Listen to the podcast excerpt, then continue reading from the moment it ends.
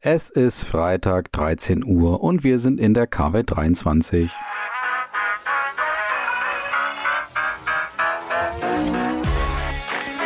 Brand Trust Talks Weekly, der inspirierendste Wochenrückblick aus Markenperspektive.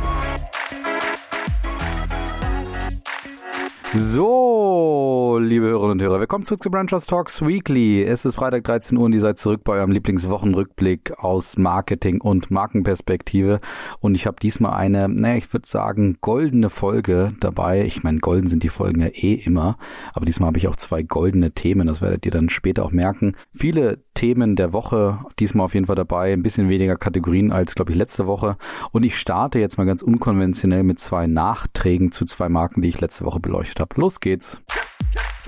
Und da möchte ich nochmal auf Philip Morris eingehen. Die habe ich ja letzte Woche eben als Purpose Washer hier bezichtigt. Und ich bleibe auch bei dem Punkt grundsätzlich. Möchte mal klar machen, für mich ist das Purpose Washing einfach daran gelegen, dass sie eben das Ganze natürlich jetzt so mit einem Purpose und auch mit einer Vision aufladen. Aber man muss natürlich ganz klar sagen, dahinter sind wirtschaftliche Gründe, warum man jetzt eben vom konventionellen Rauchen auf diese andere Rauchart dann wechselt es sind eben nicht besonders ehrwürdige Gründe, die dahinter letztendlich stehen. Das ist ja auch völlig in Ordnung. Ich meine, Marken sind auch dafür da, um eben auch Geschäft natürlich auch zu machen, um Geld zu verdienen etc. Von daher alles legitim nachvollziehbar. Man muss eben nur aufpassen, dass wir das Ganze jetzt nicht als so riesig menschliche darstellen.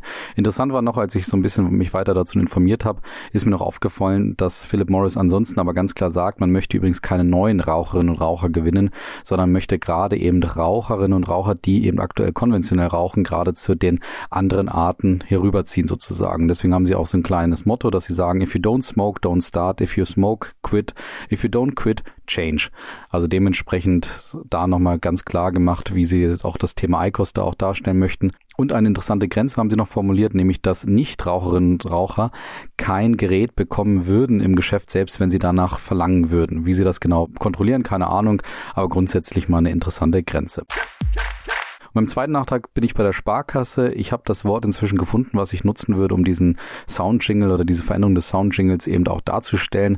Und für mich ist es ehrlich gesagt eine Misshandlung des bisherigen Soundjingles, weil, wie gesagt, der einfach so in unseren Köpfen sich verankert hat, eben über 60 Jahre lang ja auch wirklich verankert wurde. Ich glaube, jeder hat irgendwie so den Sparkassensound dann auch im Kopf und der wurde aus meiner Sicht jetzt schon hier misshandelt.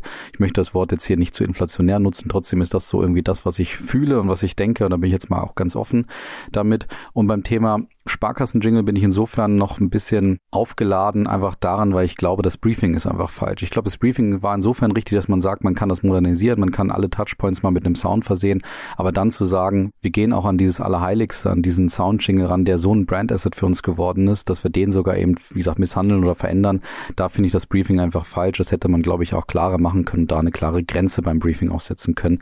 Deswegen bin ich eben so enttäuscht von dem Sound-Jingle der Sparkasse. Ich kann es, wie gesagt, auch nicht wirklich nachvollziehen, warum man zu diesem Schritt übergeht. Vielleicht kommt ja da irgendwann noch mal eine Erklärung, die wirklich auch fehlt, muss man dazu sagen. Jetzt geht's aber weiter mit all den Kategorien, die diese Woche dann auch betreffen. Und wir starten hiermit. Was gerade auf TikTok abgeht. Und da müssen wir über Otto Walkes reden. Der ist 74 Jahre alt und geht jetzt so richtig steil auf TikTok. Da sieht man, wie man eine Marke neu erfinden kann oder eben revitalisieren kann, auch mit 74 Jahren. Und ich glaube, Otto ist auch so ein Typ, der gefühlt durch alle Generationen auch durchgeht. Und er hat vor 30 Jahren ungefähr mal das bekannte Lied von Sting, also Englishman in New York, hat er ja umgeändert in das Thema Ich bin ein kleiner Friesenjunge und wohne hinterm Deich. Ihr erinnert das und habt das wahrscheinlich jetzt auch im Ohr. Und das Ganze wurde jetzt neu aufgelegt. Und zwar mit einer jungen Rappergarde, nämlich Ski Aggo und dem Kollegen Jos Klein aus den Niederlanden. Und die hatten sich eben überlegt, naja, lass uns doch mal dieses Friesenjungen-Ding vielleicht mal neu auflegen. Und haben sich dann so ein bisschen vorgetraut und haben dann angefangen über TikTok praktisch Otto zu fragen, ob sie denn die Freigabe für dieses Lied bekommen würden, damit sie auch das ganze Lied jetzt wirklich neu auflegen können in Technomanier. Und Otto hat sich genau deswegen extra bei TikTok angemeldet, hat dann auch entsprechend die Erlaubnis erteilt, offiziell sozusagen über TikTok und ist jetzt selber auch so ein bisschen in der Kombination dabei. Das heißt, er ist mit Musikvideo dabei.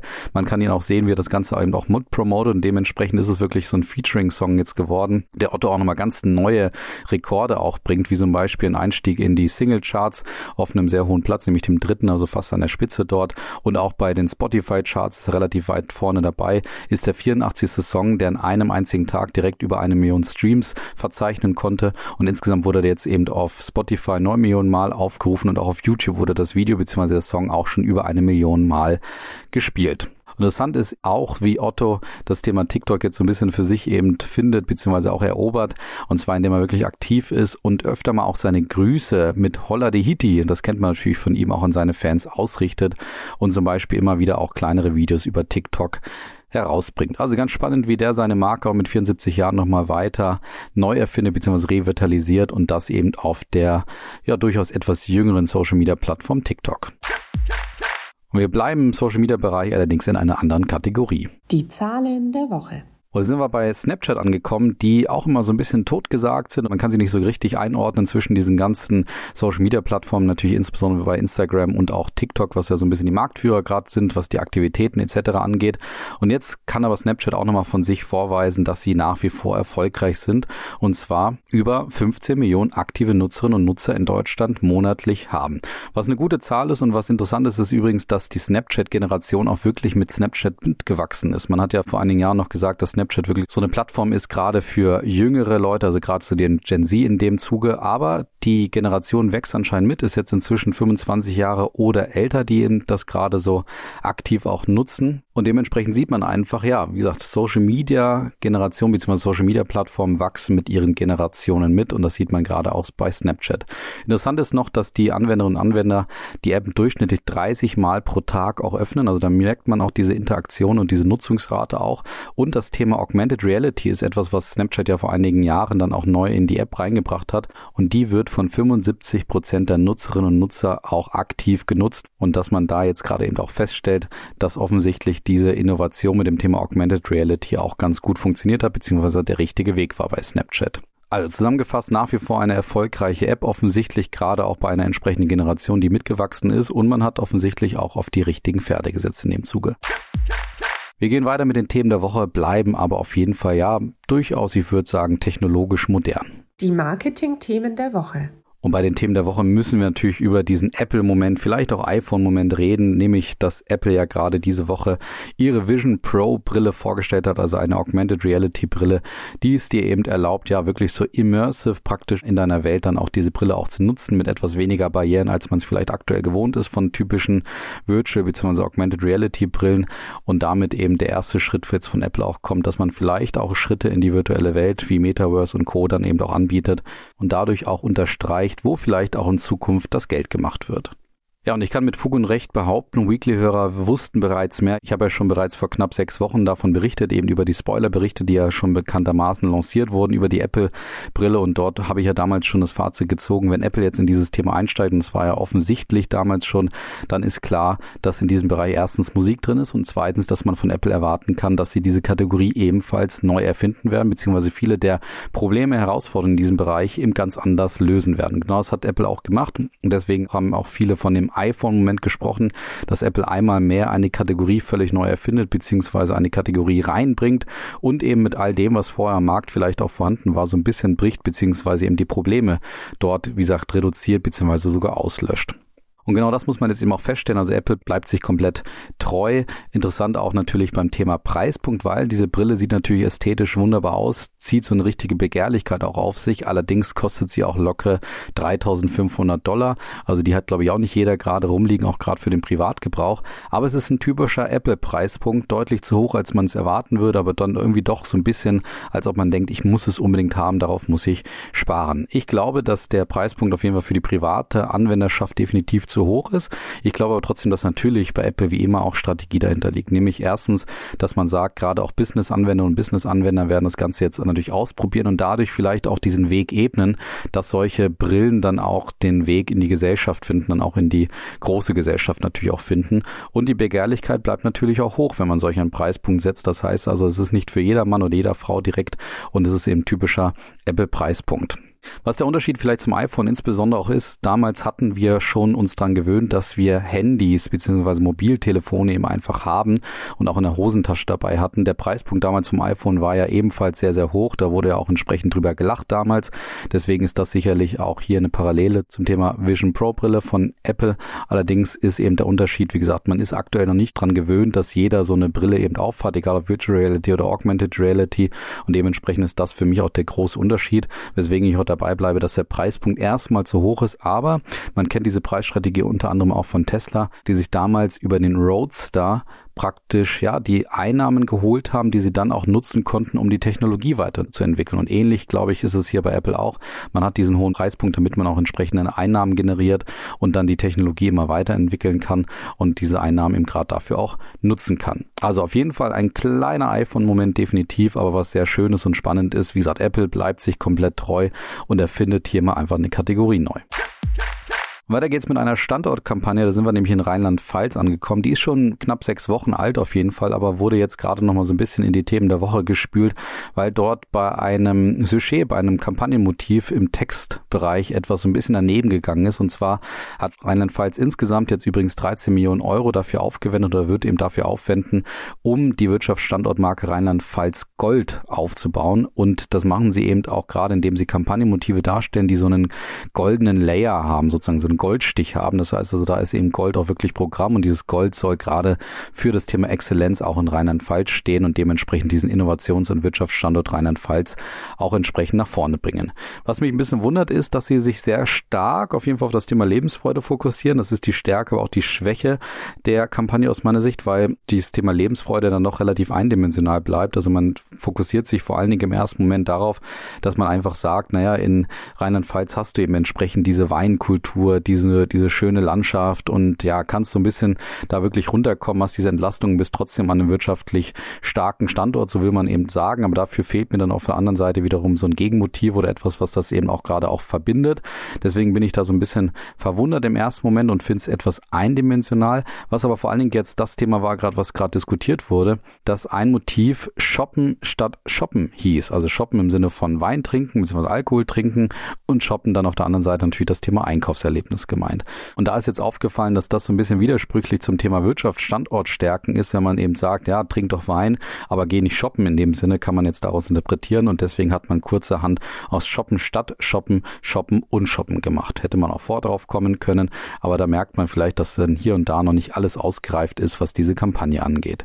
Ich finde es, wie gesagt, für 13 Millionen Euro relativ eindimensional. Was ich aber trotzdem schön finde, sind so ein paar Sachen, die sie auch auf der Webseite Rheinland-Pfalz Gold eben dann umgesetzt haben, wie zum Beispiel, dass sie einen Deutschlandmonitor Lebensfreude dargestellt haben, so ein Factsheet dargestellt haben und eben auch gezeigt haben, wie das Thema Lebensfreude in Rheinland-Pfalz auch im Vergleich zu Deutschland insgesamt auch steht, wobei man da sagen muss, dass es ganz, ganz kleine marginale Stärken sind oder Unterschiede im Vergleich zu Deutschland weit eben auch sind.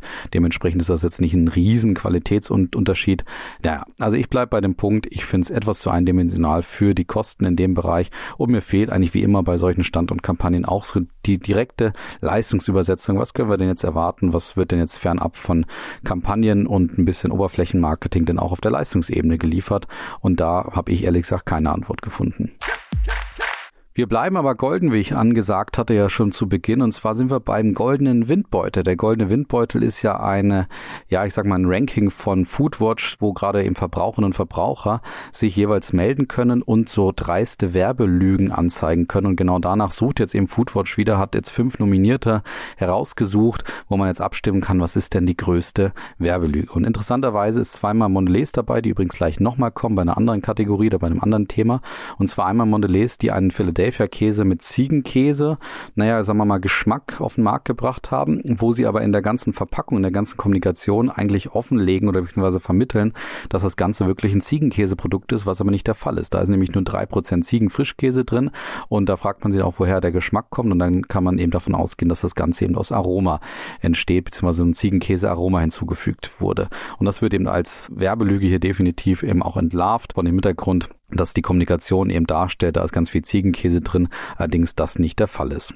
Ein weiteres Thema kommt ebenfalls von Mondelez, die sich jetzt überlegt haben, dass sie so Bake Rolls mal einfach markentechnisch von einer Marke aus dem Konzern zur anderen Marke rüber wechseln lassen und in dem Zuge direkt mal das Thema Shrinkflation hier stärken, indem sie nämlich die Brotchips, das sind so Brotchips, könnt ihr euch vorstellen, dass sie die mal von 1,39 auf 1,99 erhöht haben, allerdings gleichzeitig den Inhalt von sage und schreibe 250 Gramm auf 150 Gramm verkleinert haben und wie gesagt das Ganze so ein bisschen verschleiert haben, indem sie einfach die Marke Seven Days da haben herunterfallen lassen das Ganze unter der bekannten Marke Tuck eben aktiviert haben. Und das, wie gesagt, klares Shrinkflation-Thema. Das sind einfach mal 139 Prozent Preiserhöhung, die so ein bisschen versteckt sein soll. Also da finde ich definitiv, Werbelüge ist hier angebracht. Und da sind wir noch bei Pombeer, die der dritte Nominierte sind in dieser Kategorie, die eben sagen, 50 Prozent weniger Fett bei den Ofen-Pombeeren kann man sagen oder Pombeer-Ofen-Minis, was so ein bisschen darstellen soll, dass man anscheinend vielleicht eine etwas gesündere, nicht ganz so fettige Alternative hat. Wenn man allerdings dann den Zucker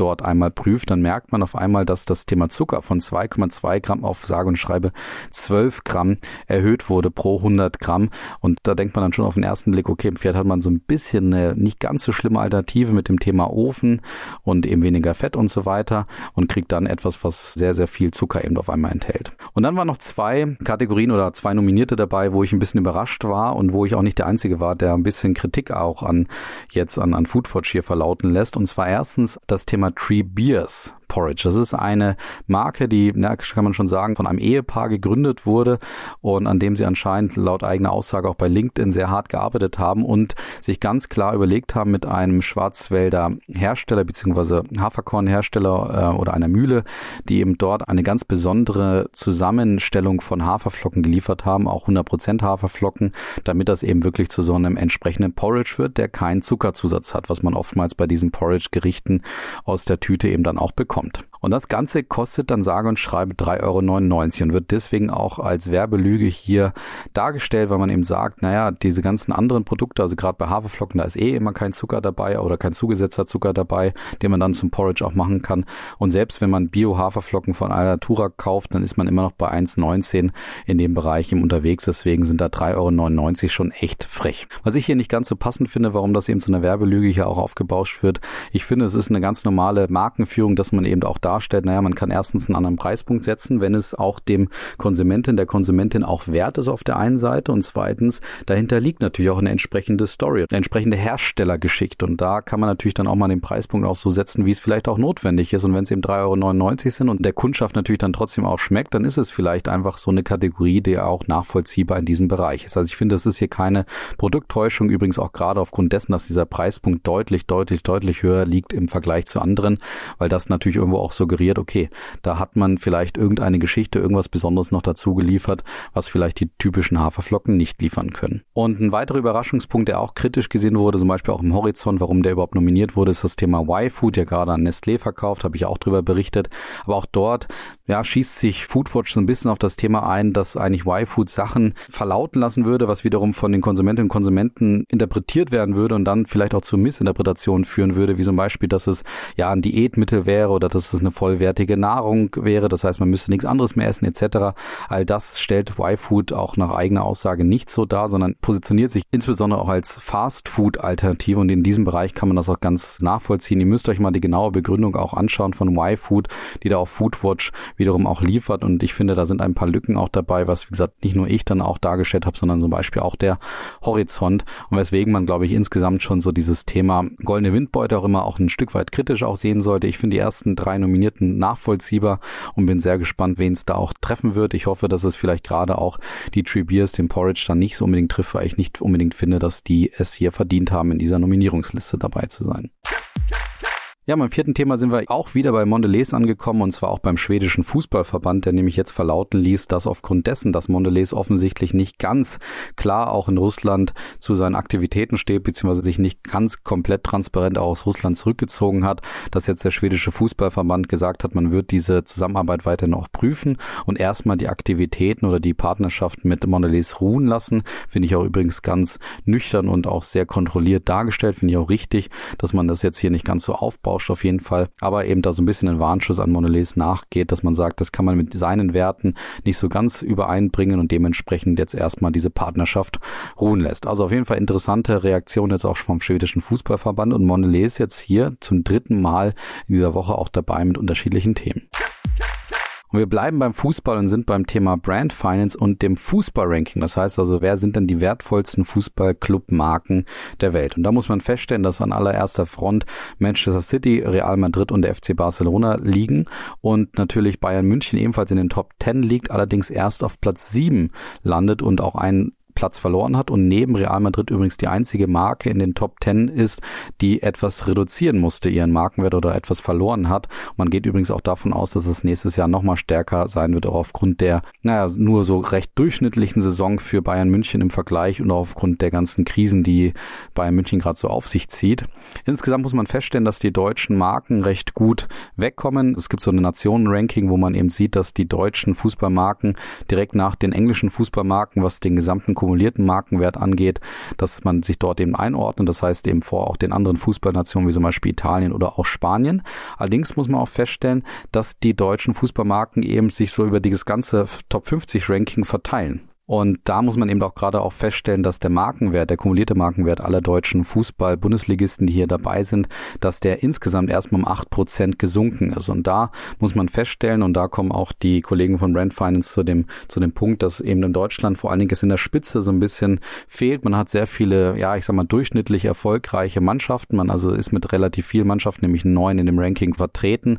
Allerdings fehlt es so ein bisschen in der Spitze. Deswegen Borussia Dortmund zum Beispiel nach Bayern München erst auf Platz 13 wieder kommt und danach eben weitere Vereine wie zum Beispiel Eintracht Frankfurt etc. dann auch kommen, aber das eben dazu führt, dass man so ein bisschen vielleicht sagen kann, sehr viel Durchschnitt insgesamt, recht viel Masse, aber es fehlt so ein bisschen an Klasse und an den klaren Spitzenpunkten oder auch Spitzenplätzen bei den deutschen Fußballmannschaften in diesem Ranking.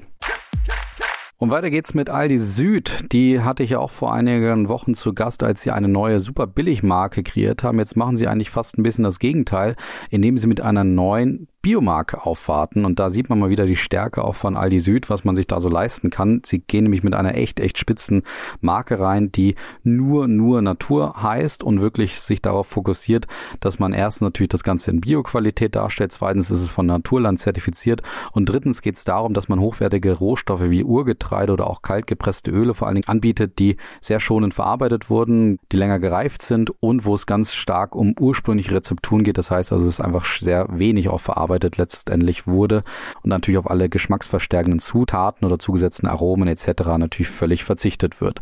Und da muss man schon sagen, und das sagt Aldi auch selber, dass man hier Maßstäbe im Discounthandel auch hinlegt mit diesem Thema nur, nur Natur. Und man muss auch feststellen, man setzt natürlich jetzt hier auch die klassischen Biohersteller definitiv auch unter Druck, weil man jetzt eine neue Marke kreiert, was sich Aldi natürlich auch leisten kann, die man in sein Portfolio auch reinbringt und hier auch einfach sieht, wie spitz Aldi dann auch mit kleinsten Portfoliomarken auch in diesen Markt rein reingehen kann und wie gesagt dadurch natürlich die etablierten Hersteller deutlich unter Druck setzt. Interessant, wie gesagt, auch den Spread, den man bei Aldi einfach hat, dass man sagt, man bleibt zu seinem Pricing auch treu. Das ist übrigens auch bei diesem Thema nur, nur Natur ganz klar das Versprechen. Aber auf der anderen Seite eben sagen kann, dass man eigentlich so vom super billig Produkten, wie, wie gesagt, wie ich vor einigen Wochen hier vorgestellt habe, bis hin zu diesem Thema Bio-Qualität oder auch diesen unverarbeiteten Produkten, dass man da so die gesamte Palette anbieten kann, allerdings sich, wie gesagt, beim Preispunkt immer irgendwo treu bleibt. Also hier definitiv ein spannender Schritt von Aldi, der, wie gesagt, die Hersteller nochmal unter Druck setzen wird.